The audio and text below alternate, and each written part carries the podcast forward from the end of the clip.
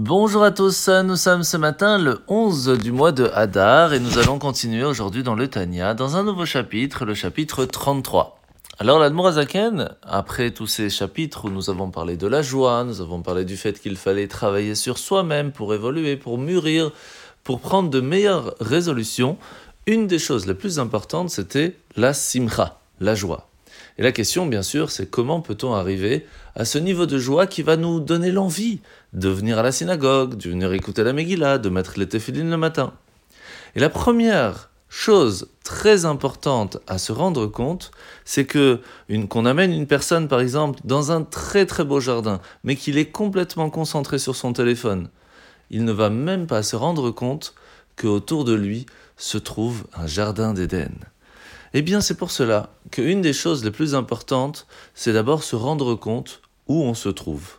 Comment on vit dans ce monde Par quelle force Par quel mérite et à partir du moment où une personne va se rendre compte de l'unité de Dieu, comment est-ce que Dieu, par la parole, il a créé le monde, mais que une parole n'est rien par rapport à l'essence même de Dieu. Le monde entier fait partie intégrante de Dieu, il se trouve avec nous, il fait partie de nous. À partir du moment où une personne est heureuse de recevoir chez lui à la maison un président ou encore mieux un roi, imaginez lorsque vous faites la prière, vous accueillez chez vous à la maison Akadosh Baoru, le maître du monde, le roi des rois. Lorsqu'on se rend compte de ce qui se passe autour de nous, eh bien nous pouvons avoir cette joie qui va nous donner cette force, cet enthousiasme, cette vie pour pouvoir continuer à ressentir l'approche de Dieu qui se trouve à chaque instant à côté de nous. La mitzvah de ce matin, c'est la mitzvah positive numéro 98-98, c'est la mitzvah où on parle de la pureté des aliments. Comment est-ce que c'est très important de faire attention à cela, en faisant des tilat, etc., parce qu'elle peut perdre leur pureté et inversement rendre une personne aussi pas pure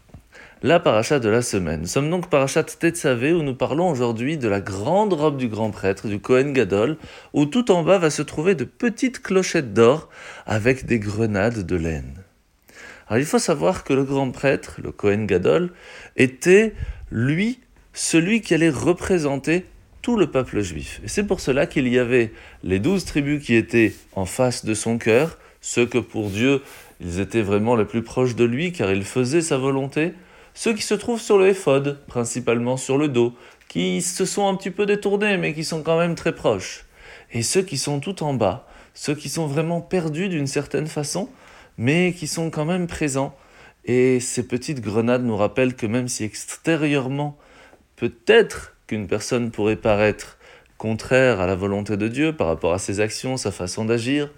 mais à l'intérieur de lui, à l'intérieur de la grenade, se trouvent des fruits extrêmement bons extrêmement sucré, car en chacun de nous se trouve une véritable Neshama. Le grand prêtre se devait de représenter tout le peuple juif. Mais nous devons, nous aussi, s'entraider, être présents pour nos frères, parce que nous faisons tous et toutes partie d'une seule entité, celle du grand prêtre qui vient devant Hachem et qui lui dit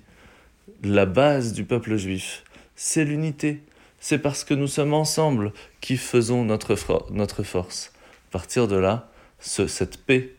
va nous permettre d'être forts et de réussir, Bezrat Hashem, à ramener Akadosh Baruch dans ce monde avec Mashiach très rapidement. Bonne journée et bonne préparation à la fête de Purim.